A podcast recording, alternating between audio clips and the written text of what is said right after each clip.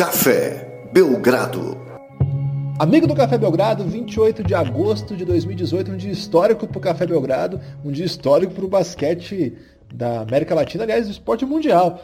É, hoje faz 14 anos que a Argentina foi campeã olímpica, olha só, 14 anos do histórico ouro olímpico de 2004, um feito inestimável, feito inesquecível, e precisamente um dia depois da aposentadoria de Manu Ginóbili. Hoje nós estamos aqui no primeiro dia do mundo do basquete pós-Manu. Comigo, Lucas Nepomuceno. Lucas, estou meio sem chão ainda, estou bem confuso, e no meio disso tudo anunciamos aí a nossa ida para o Lance, o Café Belgrado agora vai ter um blog lá no Lance, onde a gente vai escrever sobre basquete, postar sobre basquete. Ou seja, as últimas horas foram intensas aqui para a gente, hein, Lucas? Olá, Guilherme. Olá, amigo do Café Belgrado. É, feliz com, com essa nova parceria do, do Café Belgrado, agora chegando ao lance. E também feliz por essa apreciação coletiva do basquete do Manu Ginóbili, né? Foi uma coisa muito intensa aí é, nessas últimas horas todo mundo do mundo do basquete, é, assim, as pessoas que importam é, tiraram seu tempo, né, para homenagear o Manu. É, gerações totalmente diferentes, né? Cara que começou antes do Manu, cara que está começando agora, todos mandando aquela admiração pelo Manu Ginóbili. É, como você falou, essa data histórica aí da Argentina, 14 anos de coisas incríveis que aconteceram lá, né, na Grécia. Então, é um período aí bem gostoso da gente estar tá vivendo nessa off-season, que estava um pouco morosa, né, Guilherme? Mas agora parece que vai dar uma engrenada boa aí nesses últimos meses, nas últimas semanas de aquecimento para a NBA. É isso aí. E sobre essa nossa. É, a gente entrar no, no, junto com o grupo de blogs que está lá no Lance, a gente quer agradecer ao pessoal do Lance que abriu essa porta aí. É uma parceria é muito interessante que deu liberdade para a gente poder usar a plataforma do Lance para que nosso podcast chegasse a mais gente, não só o podcast, mas nossos textos, nossas ideias sobre basquete. Claro que isso não inviabilizará a continuidade do projeto lá no Apoia-se, lá continua o conteúdo exclusivo, com tudo que a gente promete e cumpre na medida da, da nossa produção. Então você que está ouvindo a gente aí, que é assinante já, a gente continua precisando da sua ajuda, né, Lucas? É bom deixar claro aí. É um projeto aí de desenvolvimento do, do Café Belgrado. A gente conseguiu, nas últimas semanas, fechar, assim, digamos, a conta, pelo menos a partir das, da perspectiva de ganho, daquilo que a gente gastou até hoje. Agora a gente vai tentar fazer alguns passos novos. Esse já é um que a gente vai tentar ampliar aí a nossa potencialidade de produção. Tentando, né, Lucas? Seguir crescendo de modo que dê para conciliar aí com as nossas atividades, claro, mas que consiga levar um pouco mais de conteúdo para o pessoal que gosta da gente. Guilherme, é engraçado você tocar nesse assunto do Apoia-se, que é um tema que a gente raramente fala, né? É, então, assim, por acaso eu tinha visto hoje que. Sabe quanto é que estão vendendo uma caixa de CD, Guilherme? Uma CD? Quem usa CD, Lucas? Caixa com 50 CDs, 24 reais. O que, que você Isso... vai fazer com CD em 2018? Nada. Lucas? Vai entulhar a sua casa, você vai ficar puto que gastou esse dinheiro. Então, cara, invista em coisas melhores. Você pode ir lá no www.cafébelgrado.com.br e ver lá o nosso apoia-se, ver o que, que a gente está fazendo, escrevendo por lá. É, e, claro, nos ajudar a avançar, Guilherme. É isso aí, tem muito conteúdo exclusivo lá, tem textos imperdíveis e a, a nossa proposta é o seguinte: chegar à segunda meta, três podcasts por semana. Essa é uma meta audaciosa, a gente vai ver como é que a gente vai fazer para cumprir isso aí, Lucas. Mas é, acho que dá, acho que dá, acho que vai ser legal, acho que tem assunto pra caramba. Então, você que gosta do Café Belgrado, cafébelgrado.com.br o Apoia-se segue vivo, não acha que a gente venceu totalmente o jogo da vida, né, Lucas? A gente tá... é um pouco longe ainda. a gente está numa longa jornada e esse é mais um passo que a gente está tentando dar, claro, é sempre arriscado, mas a busca é sempre maximizar as potencialidades. O basquete está crescendo e a gente está dando essa cartada aí. Sem você que nos apoia, é, eu queria que você soubesse, não seria possível mesmo. É, desde o comecinho lá, quem dá essa força pra gente, ou aquele que está chegando agora, a gente tem que agradecer mesmo que as coisas estão acontecendo e vamos, vamos continuar trabalhando aí para ver se a gente consegue crescer cada vez mais, de um modo a levar conteúdo para todo mundo que gosta. Lucas, vamos falar então do Manu Ginobili. É, você parece que estava antevendo essa notícia. Né? Na semana passada você já queria gravar um podcast sobre o Manu, e no dia que ele anunciou, você com alguma informação insider aí, você que você trabalha nesse aspecto, soltou uma tirinha sobre é, uma homenagem, né? O Manu Ginobili veio à tarde o anúncio dele. Estava esperando já, Lucas? Então, cara, quando hoje fala, a gente escuta, né? E ele falou que o Manu estava pensando fortemente na possibilidade de se aposentar. Claro que a nossa primeira reação é de negação, né? Não, mas ele vai voltar para mais um ano, ele tem um contrato aí com o San Antônio, ele vai querer dar essa moral pro Pop, já que o Pop já está perdendo todo mundo por lá, né? É, então ele poderia ficar mais um ano, tinha, tinha papel importantíssimo aí no, no banco do San Antônio, tinha bola para jogar tranquilamente mais um ano, mas o acabou falando mais alto a idade, né? Acabou falando mais alto o que ele já viveu, e já pensou ele a carreira toda lá com o San Antonio, com o Tim Duncan, com o Tony Parker, é, recentemente com o Kawhi, de repente ele ser o, o, único fora, assim, o único antigão, assim, né, na, nessa turma. Acho que ele pesou os prós e os contras e viu que era o momento certo e, cara, que coisa bonita que foi a reação. É, eu tenho um hot take, Guilherme, para daqui a pouco, hein? Hot take? O que, que é hot é. take? Hot take é quando o cara fala uma parada que é meio absurda, mas ao mesmo tempo o cara acredita piamente naquilo. Então se chama de hot take. Você já levou o inglês desnecessário para o Spotify? Você vai levar para o lance também o inglês desnecessário, Lucas? O inglês desnecessário tem crescido, Guilherme, e é uma das belezas desse mundo do, da NBA e do, do pedantismo, né? Que a gente começou, começou chamando aqui de pedante, o inglês pedante. Depois a gente viu que ele era só desnecessário, mas eu continuo nessa cruzada, Guilherme, de trazer novas palavras que a gente não precisa para o nosso dia a dia. E o hot take pra mim, assim, da, da notícia do Ginoble é que foi você que me mandou ela. Eu achei que, que era uma pegadinha, né? Porque você às vezes trabalha nesse ramo aí da fake news. você não tá tão afastado assim da fake news. Então quando você mandou, eu não acreditei. Eu acho que é isso que você falou mesmo. Eu briguei com a realidade. E, poxa, a hora que eu abri o Twitter dele lá e tinha aquela notícia mesmo com o um anúncio, né? Poxa, aí foi, foi de derrubar, hein, cara? Porque Assim, eu até falei isso lá no Twitter, eu acompanho basquete desde que eu sou criança, sei lá, eu via, vi jogo do Oscar, via, era fã, super fã do Oscar, muito mais do que sou hoje, inclusive. Era fã da Hortência, da Paula. Eu lembro que eu peguei uma fase que eu fiquei super é, fanático do Allen Iverson. Então, não é que o Ginobili me ensinou a gostar de basquete. Não, sempre gostei, assim, pelo menos moderadamente. Mas depois que eu via que eu vi a seleção da Argentina de 2002 jogar, eu não sei o que aconteceu, porque assim, tem que ter é até estranho isso, porque parece que você tem que ter algum, alguma compreensão já iniciada para entender a relevância disso, né? Mas comigo foi uma coisa meio estranha. Eu olhei aquilo e falei, minha nossa, que que é isso, né? E desde então foi um negócio fanatismo total, assim. Claro que depois veio 2003, aí tinha, teve aquele March Madness com Carmelo Anthony e na sequência LeBron chegando na NBA, aí já estava mergulhado, a gente já tinha o Draft Brasil, já tinha fórum. Eu não sei, assim, eu fiquei fanático depois do Ginobre. Então hoje é o primeiro dia que eu tô cumprindo basquete sem a expectativa de um dia, das próximas semanas, sei lá, ver o Manu Ginobre. E tá sendo bem estranho, viu, Lucas? Eu, é estranho mesmo, de, de verdade, assim, sem, sem falso é, pieguismo e tal. Mas é pieguice, né? Mas é, sei lá, você, você que foi um rival do Ginobre, você costuma ter muita ironia até com o Tindanka, mas com o Ginobre eu senti muito respeito da sua parte, Lucas. O que, que, que acontece? Engraçado, Guilherme. É, você é um grande apaixonado pelo Manu e eu que nutri um ódio gostoso por ele durante muitos anos. Assim, de 2000, né, já na, nas Olimpíadas eu torci contra a Argentina, como um bom brasileiro criado 2004? por Galvão Bueno, sim. Torci muito contra a Argentina. Na hora que caiu a bola do Ginóbili lá contra a Sérvia, eu fiquei muito triste, cara. É... Você estava do lado errado da história. Ah, eu tava, mas eu, hoje eu vejo isso, mas na época eu. E olha torci... que esse podcast chama Café Belgrado. torci muito contra. É, mas tinha a ver também, Guilherme, já com o fato do San Antonio Spurs é, ter o Ginobili, né? E o, sempre aquela rivalidade com o Phoenix Suns, aqueles momentos chatos quando o San Antonio costumava ganhar do Phoenix Suns.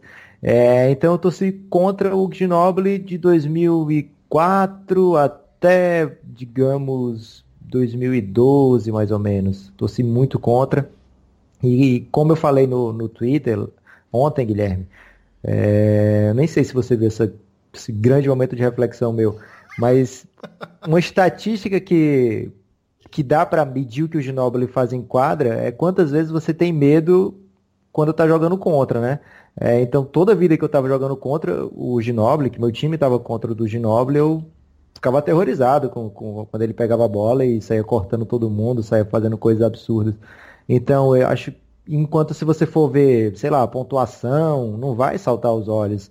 É, assistências, não vai ser uma coisa assim, poxa, quantas assistências o Ginobili deu na carreira. Mas o, o modo das assistências dele, o, o passe pré-assistência, a maneira que ele enxerga o jogo, era uma coisa muito diferente. E isso foi me ganhando é, plenamente à medida que eu evoluía o meu gosto basquetebolístico, né? Assim, igual um, um enólogo que vai mudando o sabor Meu do vinho. Quando também você começa a estudar, assim, Ô, Lucas, a viver mas, muito. Ó, você, você não pode ganhar um pouquinho de espaço aí nos grandes veículos que você vai ficando nojo. Mas, Guilherme, você vai concordar. Enólogo, comigo. uma hora dessa. Você vai concordar comigo, Guilherme, que quando você apreciava o basquete do Iverson, era de uma maneira mais rasa. Hoje, talvez, se o Iverson. Pueril. É, o Iverson jogando aquela mesma coisa, você ia dizer, poxa, o cara podia fazer uma coisa diferente, né? Passar uma bola de repente. É, então, assim, a maneira que eu fui enxergando o basquete, cara, cada vez mais o Ginobili foi me ganhando e apesar de eu ter torcido muito contra o Spurs naquela final contra o Heat, né? A segunda, eu torci contra em todas, mas na segunda especialmente, quando eles ganharam, é, eu fiquei satisfeito de ver que aquele projeto tinha dado, dado mais um fruto, que o Ginobili tinha conseguido mais um título. Como você falou, o Tim Duncan, eu sempre... É, não é que eu desdenhe dele, mas nunca foi o cara que, poxa vida, Tim Duncan, quero, vou parar para assistir o Tim Duncan. É, e o Manu não, o Manu, o Tony Parker eram caras que faziam o jogo de uma maneira especial e claro que o Tindanka também faz, longe de mim querer criticar aqui o Tindanka, mas o, a maneira como as pessoas reagem ao jogo do Ginobili é diferente. Eu acho que isso ficou comprovado ontem no momento do anúncio, foi uma coisa que pegou todo mundo é, em massa, né? Todo mundo decidiu falar sobre o Manu, os principais momentos do Manu, o que, que vai, vão lembrar da carreira dele, como é difícil mensurar o que ele fazia, como jamais vai ter outro Manu. Quanta gente falou isso, cara? É difícil a gente chegar num, elogio desse ponto. Jamais haverá outro Manu, cara. É, é uma coisa assim honrosa para qualquer ser humano da América do Sul, né? Que onde se joga basquete no mais alto nível se fala assim do Manu. É, eu acho que é isso mesmo. Eu li bastante coisa sobre, é, várias coisas bem legais. Foi um dia bem legal mesmo, assim, apesar da, da notícia ruim, foi, um, foi uma celebração, né? De uma, você sente uma. Como se a justiça, a justiça estivesse sendo feita mesmo, né? Porque o Manu é um cara que topou vir do banco, é um cara que várias vezes não foi um jogador de 30 pontos, é um, é um cara que. É, eu acho que é isso que eu falei no começo. Parece que você precisa de alguma coisa para compreender o que foi o Manu. Não dá para simplesmente. Você falou, foi uma, apesar da, da alegoria elitista, acho que faz sentido, assim, que, que você precisa de um pouco mais de experiência, né? E, e é estranho, porque o, o tempo todo é, é moral para esses caras que fazem 40 pontos. Prêmio mesmo, mas não, quase não tem prêmio, quase não tem indicação para All-Star Game. É uma loucura, né? Mas é. Porque de fato é um outro jeito de, de pensar o basquete para você entender mesmo o que foi o Manu Ginobili. É, e esse não é aqueles casos, não, de que ah, você precisa entender, procurar muito para achar. Não, é só, é só assistir um pouquinho, entender um pouquinho, assim, de, de o que é basquete, mais do que simplesmente estatística tudo mais, para você falar, pô, tem alguma coisa aí, né? E aí acho que com o tempo, como você falou mesmo, quando você é capaz de ter acesso a, a uma compreensão mais ampla do que é o jogo, aí você consegue entender mais ainda por que, que aquilo é especial. Ah, não é que é uma assistência louca, não é porque. Cara, é muito louco. O Ginobili, ele entra na NBA é, disputando com o Lakers do Kobe Shaq e ele sai da NBA jogando bem contra o Golden State Warriors. E olha, cara, quanto tempo foi disso? Nós estamos falando aí de quase mais de 15 anos, né, de, de, de liga. Olha que loucura. O cara jogou em alto nível com, sei lá, umas 6, 7 gerações de grandes times. Claro que não espaçado geração, mas eu digo, ele foi rival do Suns, que você acabou de contar, do maior Suns da história, um dos maiores times de todos os tempos. Foi rival do Lakers, do Kobe, do Shaq. Pensei que você ia falar de dinastia sem título, eu tava preparado aqui para sua provocação. Não, contra o Miami do, do LeBron foi disparado, o maior rival, né? Foi as melhores histórias. E o cara tava jogando, teve, teve rivalidade forte com. O Dallas é, do Dirk. O Dallas do Nowitzki é, chegou à final contra aquele super Detroit Pistons que tinha sido campeão. Então, assim, cara, um monte de time. E ele tava sempre lá e sempre jogando muito, né? Então é um cara que traduz mesmo que foi o basquete. Se a gente for pro nível internacional, então, tá louco. O cara foi MVP da Euroliga, o cara levou a. Cara, o cara levou a Argentina pra, pra ser campeão. Você tem noção que é isso? É muito louco. Tirando os Estados Unidos, que é campeão todo ano, os outros times que foram campeões olímpicos não existem mais. E a Argentina, entendeu? Então, assim, é, as nações não existem mais, tá entendendo, Lucas? E, e, a Argentina. E é isso. A Espanha foi campeã mundial numa época, assim, que era um grande time também, que, que rivalizou aí com a Argentina. Cara, a Argentina estava sempre lá. E era o Manhano, é, com o Manhano foi vice-campeão do mundo, campeão olímpico. É, com o Ovelha foi medalhista olímpico, semifinalista de mundial. Com o Júlio Lhamas, cara, chegou muito perto de medalha olímpica aqui no Rio. É, o time jogou muito, cara. O time destruiu o Brasil, todo mundo idoso em quadro. E a gente jogando em casa, com torcida, e todo mundo lembra o que foi, né? E o Ginobre também jogando muito, ele já tinha meio que abandonado a seleção, voltou e. Ah, cara, sei lá, é, é um negócio assim que. Eu, eu, não sei muito bem, vai ser estranho, né? Vai ser bem estranho mesmo acompanhar é, NBA. Já é estranho acompanhar a seleção argentina sem o Manu há algum tempo, embora nas Olimpíadas do Rio ele tenha jogado, ele já tinha, ele já vinha de um intervalo de aparições, diferente do Escola que está sempre lá. E, então a gente foi se acostumando. Agora ver os Spurs sem ele, né? E vai ser bem louco, né? Aliás, sem ele, sem Duncan, sem Parker. É, e agora sem o Kawhi, é, é, bem, bem, bem louco. Você, você tá triste pelos Spurs, Lucas, nessa história? Ou nessa história aí você tá rindo? Eu ainda tô triste porque meu Phoenix Suns vai estar tá pior, Guilherme. É impressionante, não importa quantos caras saiam de lá. Mesmo assim, eles ainda vão bater um tempinho aí. Mas tá acabando essa hegemonia aí. Daqui a pouco o jogo vai virar, Guilherme. Olha, você vai ver a onda, a onda roxa do Phoenix Suns virando tsunami. Ô Lucas, a gente tem bastante pergunta hoje. Como a gente vai fazer esse podcast um pouquinho menor, é, eu acho que já era bom chegar nas perguntas. Eu não quero entrar em debate sobre quem eu acho que, que foi melhor que o Manu, quem eu acho que foi pior que o Manu. Eu acho que não é bem esse a, não é bem essa a minha proposta não, porque para mim o meu Ginobili é o melhor de todos os tempos. Então como é que eu vou discutir isso? Né? Eu não consigo defender um argumento que é puramente emocional. Eu sei o tamanho dele, acho que a NBA mostrou ontem o tamanho dele. Kobe disse que é um dos melhores. LeBron falando do cara. É... Posso trazer meu hot take agora, Guilherme? Vai lá, manda. Dwayne Wade vai ter que jogar mais uma temporada. Como assim? Ele não vai poder se aposentar depois que o Manu disse que se aposentar, que teve toda essa comoção pelo Manu, não vai ter metade pelo Wade, ele vai ficar arrasado, então o mais seguro para ele é ele jogar mais um aninho e aí se aposenta no que vem, tenta é, fazer uns joguinhos de despedida aí para elevar a moral, porque se ele for se aposentar agora vai ficar feio para ele, hein? Você acha que não vai ter a mesma comoção? Não vai. Você acha que vai ter algo desse nível? De todo mundo falar, poxa, você é inspiração para estar jogando basquete. É, você vê o cara como o Doncic falando, Gordon Hayward, né? Gordon Hayward falando que ele é um dos motivos para ele usar a 20. Claro que eu acho que se for levar o pé da letra, o Wade conquistou talvez mais do que o, o Ginobili. Conquistou certamente mais do que o Ginobili dentro da NBA.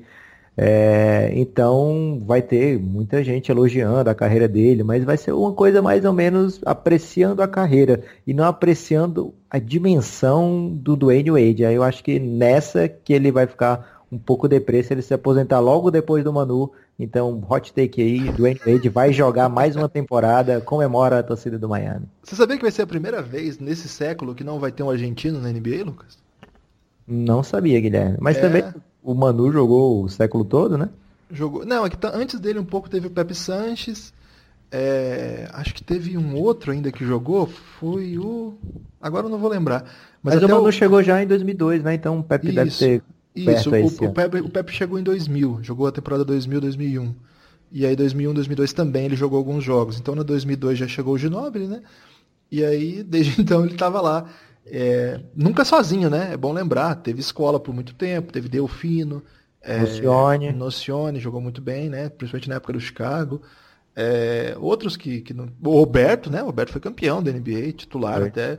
Então, teve, teve o Lapro gente. fez uma ponta lá. Laprovítula chegou a jogar, né? Tem, tem mais gente aqui. Agora, a gente não se preparou para essa informação, mas tem, tem mais gente, sim.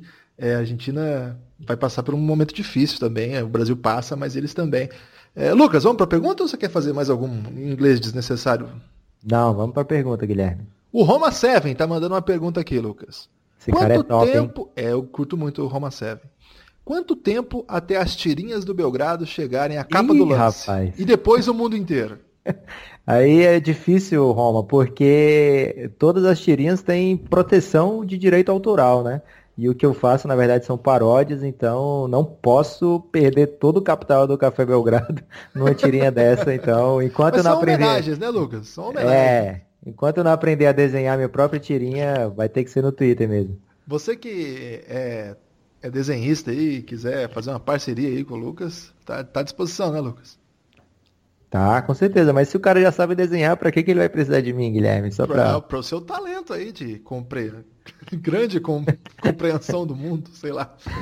Ô Lucas, o Henrique, o Henrique manja muito, hein? Sigam o Henrique, é Rick Matias, com, com TH. É... O cara manja muito de futebol, manja muito de basquete e manda um Belchior no violão, Lucas. Opa! Ele perguntou o seguinte: com Emmanuel, Ginobili aposentando, a geração dourada se despede de vez da NBA. Até fazendo aí a, a continuidade do nosso assunto. Qual a, a projeção de termos algum hermano bem cotado nos próximos anos? Olha, Henrique, é, acho que é difícil. Acho bem difícil. Eu não sei assim. O Gabriel Deck quase entrou na NBA esse ano, né? O Gabriel Deck acabou de fechar com o Real Madrid. O, o Real Madrid pelo que consta, os rumores, venceu uma batalha com o Dallas Mavericks para contratá-lo. E aí ele vai com um contrato de três anos, se não me engano. Então, assim, não é que a NBA seja inatingível para o deck, por exemplo, tanto que ele acabou de quase ser contratado. O Campasso, eu acho que é o principal jogador argentino da atualidade, tem lugar na NBA, sim. Eu não tenho dúvida disso. Agora, vai ter contrato bom lá no, no Real Madrid. É, é, um jogador que, de renome na Europa, para chegar na NBA precisariam de um contexto melhor. O Lucas até falou há pouco do Nikola Provitola, que o Ginobili chegou a levar lá para o Spurs. A gente sabe que a Argentina é muito influente na NBA. Acabei de lembrar de outro argentino, Lucas, o Pablo Prigioni, que jogou Sim. no Knicks, né? Hoje ele é um dirigente do Brooklyn Nets. Então, assim, esses caras têm boas relações. Então, eu não. Ô, Guilherme, é, lembrar também que o Brooklyn Nets, já que você falou nele, tem os direitos de um menino argentino, né? O Juan Pablo Vaulé ele foi draftado em 2015 e o Brooklyn deu duas escolhas por ele é, e mais dinheiro ainda na época para o Hornets. Então, pelo menos existia o interesse do Brooklyn de eventualmente trazê-lo. Não sei como é que virou a carreira dele depois disso, mas ele é um tá cara na Argentina. Tem... Ele está na Argentina. Inclusive o irmão dele jogou contra a seleção brasileira naquela naquele sub-21. Ele está tá jogando bem, assim, não, não virou o que se esperava, não. Quem pode ser, digamos, desses prospectos argentinos, tem dois. Tem um menino, Cafaro, Cafaro, não sei qual é a pronúncia adequada, que fechou com é, a Universidade de Virgínia. É um pivô argentino, acho que tem 2 e 10. E aí, argentino de 2 e 10 é coisa meio nova para nós, né? Geralmente eles são ruinzão, tipo Leiva, lembra? Ou Roman Gonzalez, que era pesadão. É, então, esse cara aí vai ser trabalhado para uma universidade muito boa e de repente pode, pode pintar na, na, na NBA daqui dois ou três anos, ou quatro, vai saber, né? E tem o cara que destruiu a nossa seleção sub-21. Se o time tivesse dois deles, a gente tava ferrado. Sorte que só tinha um, que é o Fellerup, eu não sei falar o nome dele. Nossa senhora, ele parecia de fato um o Ginobili jogando contra a seleção brasileira. Você até mandou para mim, né, Lucas? Assim, eu mando o Ginobili sair, que ele não tem idade para esse, esse jogo, não. Porque o menino jogou demais. É um prospect a ser levado em conta, assim. Tem outros também, tem o Bolmaro, que é um menino muito bom também, que acabou de fechar com você já está inventando palavra, Guilherme. Não, eu, é, agora eu, a minha dúvida é se ele fechou com o Basconia ou com o Barcelona. É um com desses dois. E, cara, tem outra coisa acontecendo na Argentina. Quem acompanha lá o, o Belgradão já leu esse texto sobre o Pepe Sanches. O Pepe Sanches hoje tem uma escola de formação de talentos lá, lá em Bahia Blanca, inclusive a terra do Manu Ginóbili. E, e eles trabalham muito bem, velho. Então eles vão arrumar alguém para sair de lá sim. O Pepe Sanches fez universidade em Temple, então eles têm esse vínculo com a NCAA é, podem fazer pontes, ou acabaram de mandar, por exemplo, jogador para Europa. Então, tem até um brasileiro lá, o Caio, tá, tá, que jogou bem no Sub-21, tá lá nessa escola do, do Pepe Sanches. Então, acho que a Argentina sabe trabalhar. Eu, eu acho que a Argentina pode não ter jogador na NBA, mas eu não acho difícil que isso aconteça e quando acontecer ninguém vai ficar surpreso, não. Se fosse para dar uma resposta, se eu troquei algum nome, alguma palavra, depois vocês me, vocês me cobrem lá no Twitter, que essas coisas eu tenho anotado, mas de cor é difícil, Lucas. Estou ficando idoso. E na medida que o tempo passa, minha memória vai piorando. Ô, Lucas, o Gilson tem uma pergunta boa aqui. Gilson Makimoto. Com essa parceria do Lancinete com o Café Belgrado, o Café Belgrado terá envergadura técnica, moral e financeira para entrevistar estrelas da NBA, como Manu Ginóbili?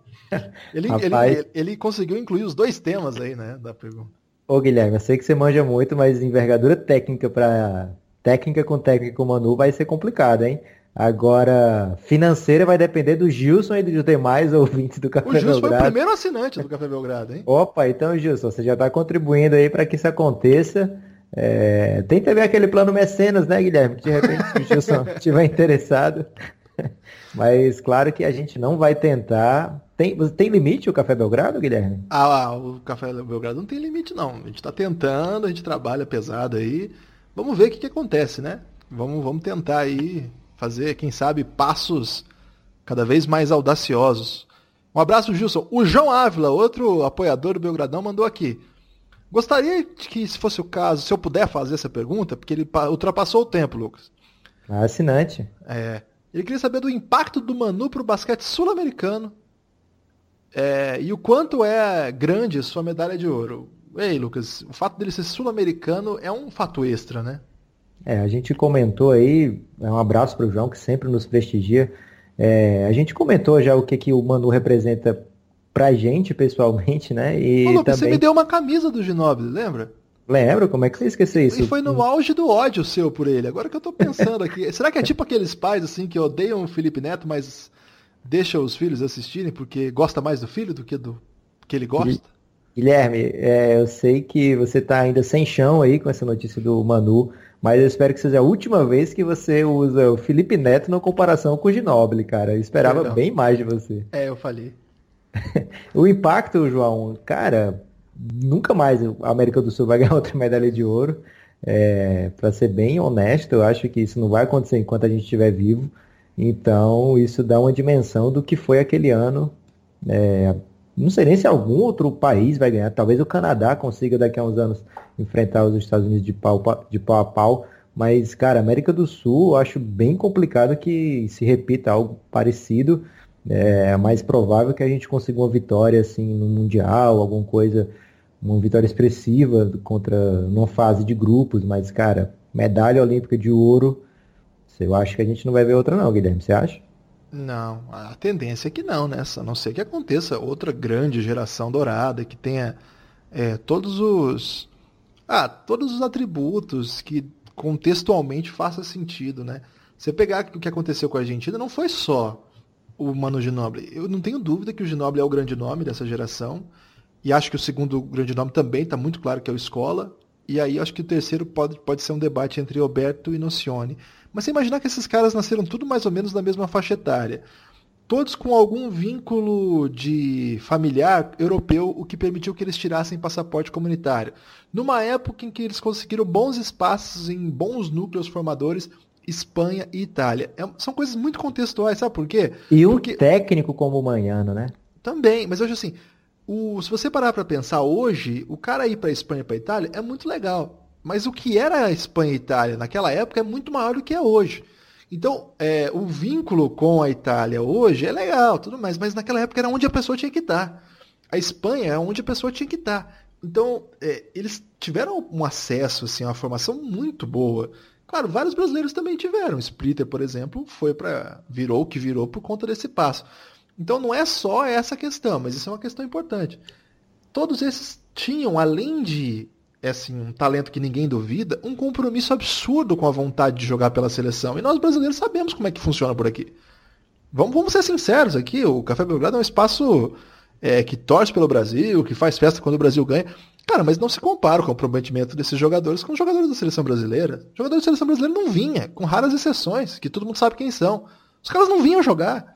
Os caras vinham a cada duas competições, a cada três, alguns a cada cinco competições. E não, o Escola tá lá até hoje, velho. O, o Escola. Ô, Lucas, o, Escola joga na China e ele vem para jogar um jogo e voltar, porque ele não pode jogar dois por conta do calendário. Olha só, cara. Ele tem 39 anos, já ganhou tudo. Já ganhou tudo, mais é, ganhou medalha de ouro, ganhou vice-campeonato mundial, medalha de bronze, olímpica. R. Cássio jogou NBA. E ele tá vindo, até hoje. Ginobili jogou, parou, voltou, Nocione jogou várias vezes. Roberto. Então, olha, é, é, então tem isso também. É um comprometimento absurdo assim com a, com a causa mesmo da seleção. Além disso, poxa, uma geração de técnicos muito boa também, né? Você falou do, do Manhano, é, não só o Ovelha também, um baita de um treinador. Agora o Júlio Lamas, que é o terceiro, digamos, dessa turma aí, pela ordem, não sei se é, hierarquização seria o terceiro, mas enfim. É, é, é contexto, é trabalho. Então tem várias coisas assim que é muito difícil replicar. Agora, não dá para saber, né? De repente, vai saber se esse trabalho aí do, do Pepe Sanches, essa geração deixou um legado. Isso é interessante, né? É, quem já foi à Argentina no pós-Manu Ginóbili, nossa, é, eles são super ídolos e é, eles são referências. Então, é uma coisa que as crianças começam a querer ser o Ginóbili. É, e eles têm estrutura. Claro que a Liga Argentina passa por algumas dificuldades, sobretudo financeiras. É, algumas decisões erradas também. Essa, essa aposta deles em na, sem limite de estrangeiros é, é bizarra. Está tá prejudicando mesmo o nível médio técnico do jogador nacional argentino. Eu até entendo qual que foi a, a estratégia, mas acho que prejudicou mesmo. Você vê o Campeonato Argentino está muito confuso.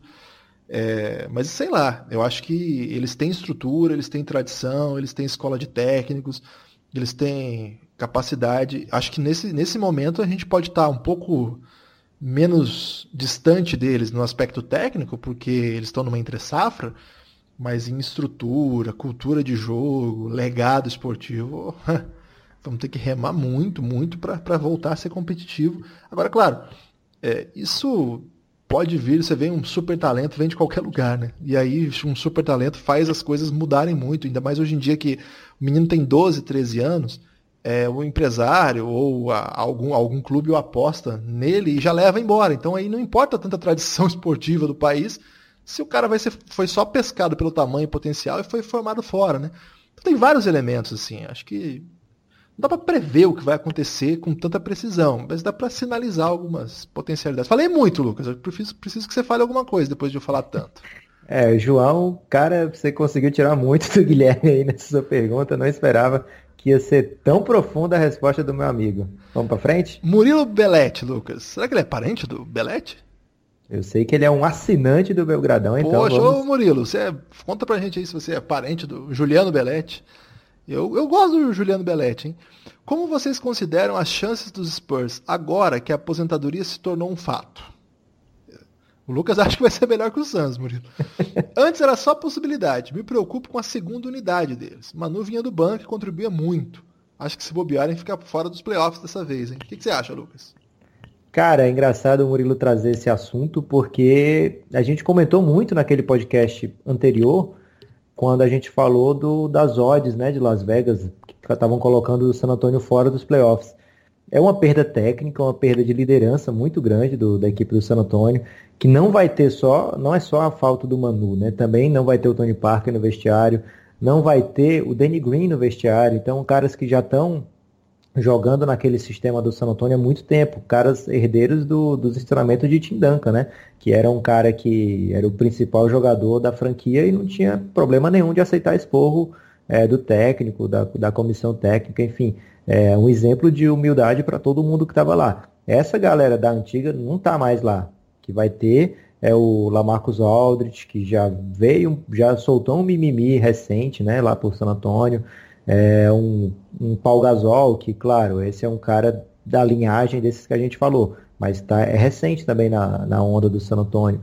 É, então, a, a, liderança do, do San Antonio vai ser uma coisa que a gente vai ter que ficar de olho aí. Agora, eles têm Popovich no banco, é, tá pertinho de encerrar a carreira dele, é o que dizem. Então, eu acho ainda que o San Antonio vem com força suficiente para chegar nos playoffs pelo, pelos que eles, pelo que eles conseguem impor dentro de quadra, né? Pelo forma de jogar que o Popovich sempre coloca. É, então eu acho que eles ainda têm muita chance de chegar aos playoffs sim. Mas não vejo como uma coisa impossível porque é um banho de sangue aquilo ali do Oeste. Ô Lucas, é, é interessante você falar isso do Popovich, do Ginobili, porque é, a relação dos dois é bem curiosa, né? Muito o, bonito. O, o Popovich teve que aprender a lidar com o Ginobili, porque Cara, o, o é o contrário do que o Popovich costuma esperar. Vamos ser sinceros, assim, o Popovich não, não gosta de jogador que ele tem que dar liberdade. O, o Popovich é controle. E ele percebeu que se ele controlasse o Ginobili, ele perderia o que o Ginobili tem de melhor, né? Só que assim, é até, é até engraçado o Ginobili contando essas histórias, é, ele fala assim, não, nos primeiros dois anos não tinha nenhuma tentativa do Popovich me, me compreender, isso aí foi depois. E ele fala assim, o Popovich conta umas histórias do tipo, ah, eu aprendi, mas ele fala assim, mas essas coisas que ele conta, na hora eu sofria muito, ele dava expor e tal, né? E para virar aquilo que, uma entrevista famosa, né, que alguém perguntou, você acreditava que o Ginobili não sei o quê? E o Popovich responde, sim, ele é o Manu Ginobili. É, isso foi muito tempo, né? E assim, o Ginobili era assim, ele era aquela, aquela ponta de imprevisibilidade do San Antonio Spurs, né? E era era uma coisa super imprevisível mesmo, assim, ninguém sabia o que ele ia inventar. É, então, é, é, é, engraçado, né? Porque o, o Popovich acabou compreendendo também como ser um jogador, um treinador melhor por conta do Ginobili, né? E por uma época rolou um, um burburinho que o Ginobili teria interesse, teria interesse não, havia um certo burburinho que o Ginobili seria o substituto do Popovich. Esse assunto há uns 4 ou 5 anos repercutia muito. Porque faz tempo que o pessoal está esperando o Ginobili aposentar, imagina, ele está com 41, cara. Então, ele tinha 36 e o pessoal já estava conversando sobre isso. É, o próprio fato do Messina ser um auxiliar, o Messina que trabalhou com o Ginobili na, na Itália. Então, tinha essa expectativa. Só que o Ginobili sempre foi é, muito cuidadoso ao dizer assim: eu vejo meu futuro mais fora da quadra do que dentro. Claro que eu vou trabalhar no basquete, mas eu me vejo mais trabalhando em federação, em clube, em direção.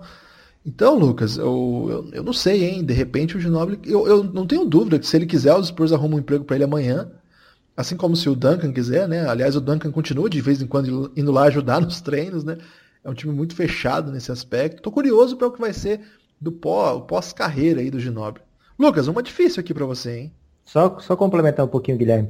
Tem um documentário no YouTube que é fácil de achar, é Spurs Champions Revealed, né? Que é San Antonio Spurs campeão revelação, seria mais ou menos assim, revelado, que, contando tipo bastidores de, deles. E aí é o Pop com os três, né? Com o Big Three, falando dessa relação deles, falam muita coisa. São seis episódios, é facinho de achar no YouTube, muito bacana se você consegue é, entender inglês e se você tiver a oportunidade de traduzir e disponibilizar para a galera, faça isso também, que é um, um documentáriozinho, um mini documentário muito gostoso de ser assistido.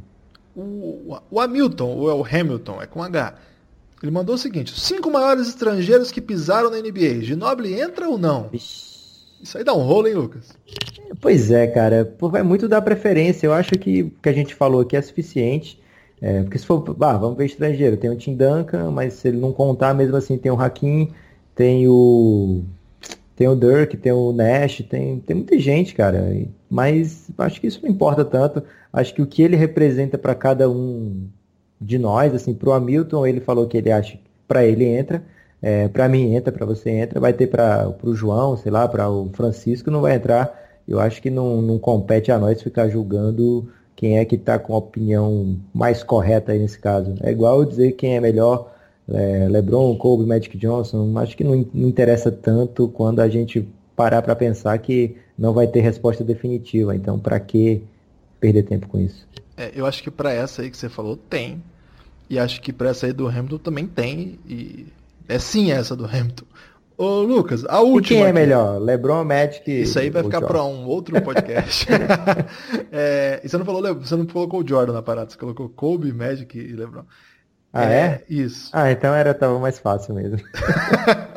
é, a última pergunta aqui, das que chegaram até o, o período adequado, ele falou assim: você, é, vocês acham que alguém entendeu mais o basquete como esporte coletivo na história do NBA do que Manu Ginobili? Ah, eu eu, pode ser que não. Acho que, acho que ele é um cara. Mas o Ginobili não é só basquete coletivo, né? Claro que ele tem um espírito de, de equipe monumental, mas acho que vários caras tiveram, né? Por exemplo, Shane Battier. Eu acho que ele é muito mais dependente do esporte coletivo do que o Ginobili. O, o, o Battier, se você tirar os outros quatro de quadra, ele não joga. Então, assim, entende? Assim, como resposta, é mais uma provocação, assim, de. Acho que o Ginobili, ele, ele entendeu ganhar. Acho que é isso até que o Kobe sempre falou dele, né?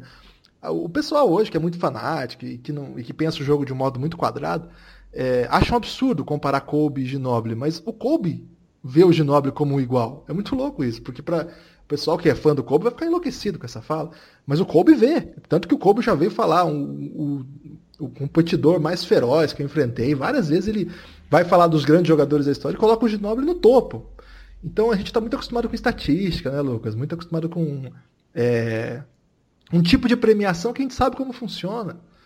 Então o jogo mesmo, acho que por isso que os jogadores vieram à tona, porque parece que eles meio que têm para eles o seguinte: eu preciso falar isso, porque esse cara aí é mais do que a galera fala, é mais do que as pessoas compreendem. E tanto que vários deles já vinham falando imediatamente: você é um, é, vou te ver no Hall da Fama com certeza. Então não é nem um debate, né? E assim é meio que para dizer, óbvio que você está no Hall da Fama, óbvio que você é um dos grandes. É, então, poxa, é, esse podcast é estranho, assim, dizer que a gente não vai ver mais o Ginóbili numa quadra. Eu queria que tivesse showball da NBA, Lucas.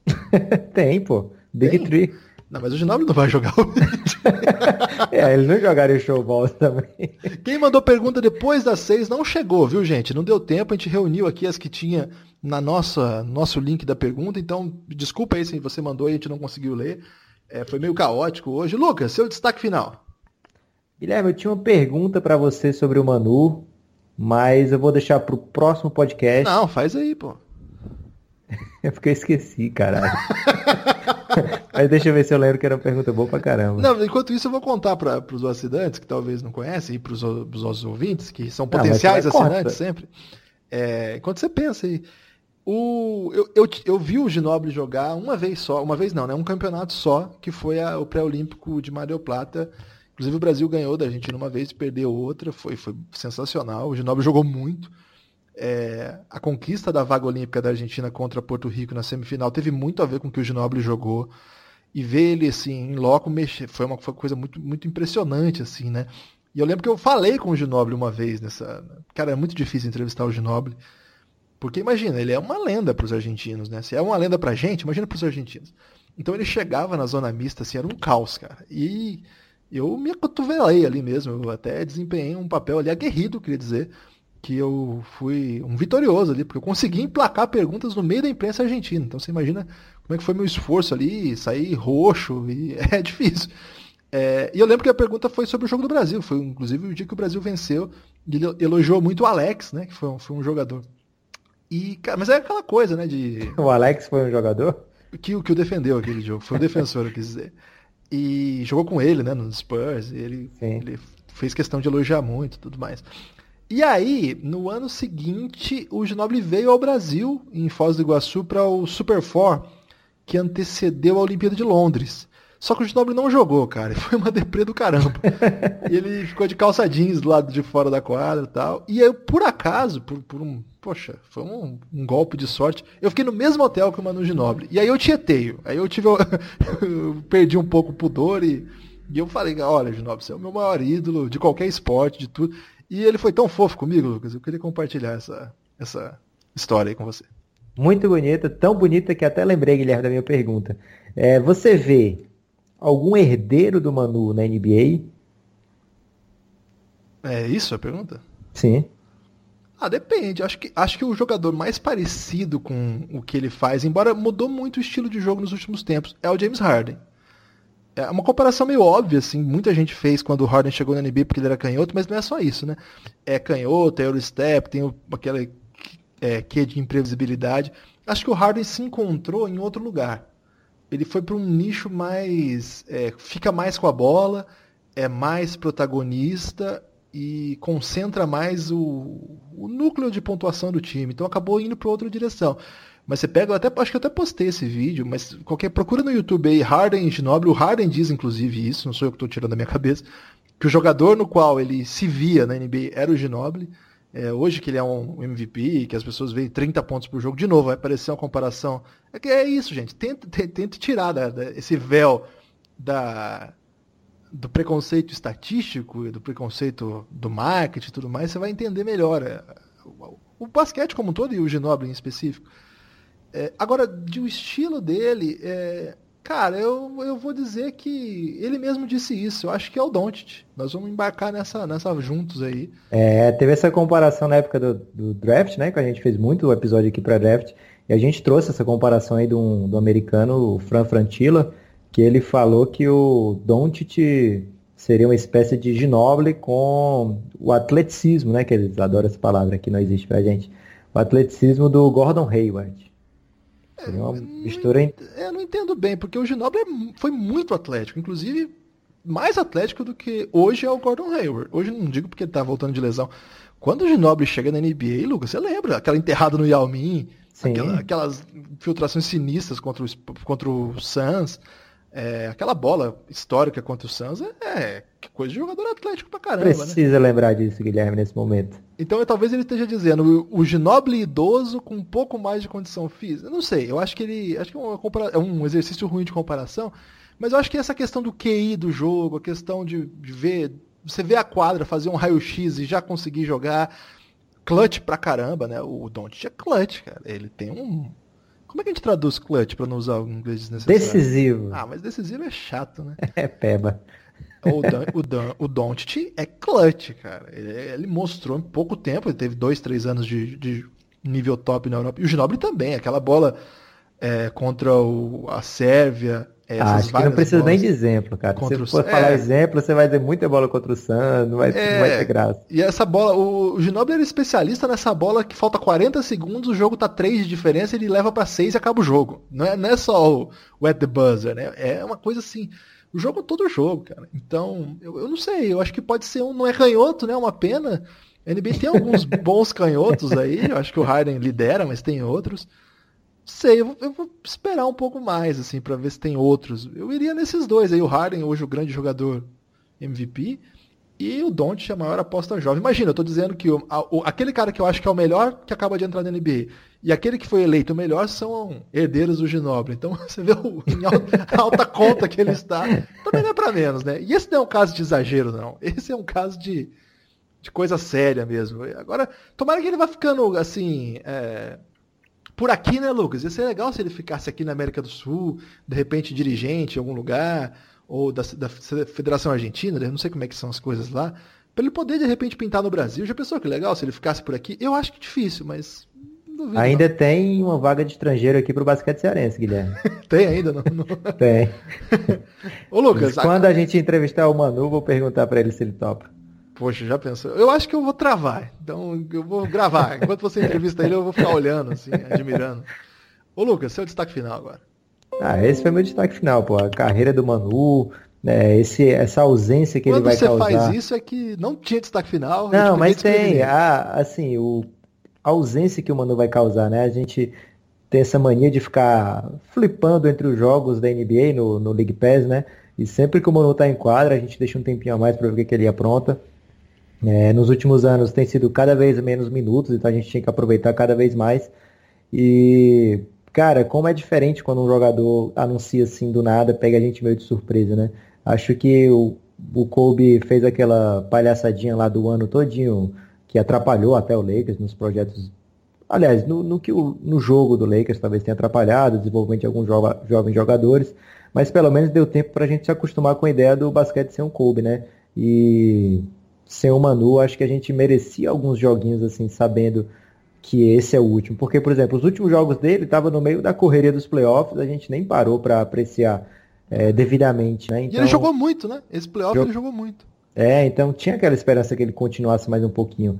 Mas carreira completa, é, inabalável, nada. É, faltou nada para esse cara, então fica todo o desejo de sorte aí para ele no pós-carreira. E um abraço para você, Guilherme, que você está precisando nesses dias. É complicado isso aí. A gente vai, vai superar aos pouquinhos, né, Lucas? Ah, agora, como é que é o nome daquele cara que escreve sobre os Spurs lá no The Ringer, que é torcedor dos Spurs, que você é fã dele? Que ele escreve sobre o Office também? É o Shea Serrano, cara. O é Shea Serrano, ele escreveu um texto ontem sobre o Ginobili, sensacional, e é meu destaque final. É, ele conta o seguinte, que ele estava num, num, churrasco familiar, um jantar familiar, sei lá, com os tios e os, os amigos mais próximos, familiares mais próximos, logo depois daquela derrota dos Spurs para o Miami Heat. E naquele dia, um dos tios dele ficou, acho que era tio, ficou massacrando o Ginobili, meio que responsabilizando, porque de fato o Ginobili jogou muito mal aquela série. E ele errou um lance livre decisivo naquele jogo que poderia ter selado tudo, né? Então o cara ficou falando, o tio dele, o parente dele, ficou xingando o Ginobili pra caramba, meio que anti-Manu, criticando pra caramba.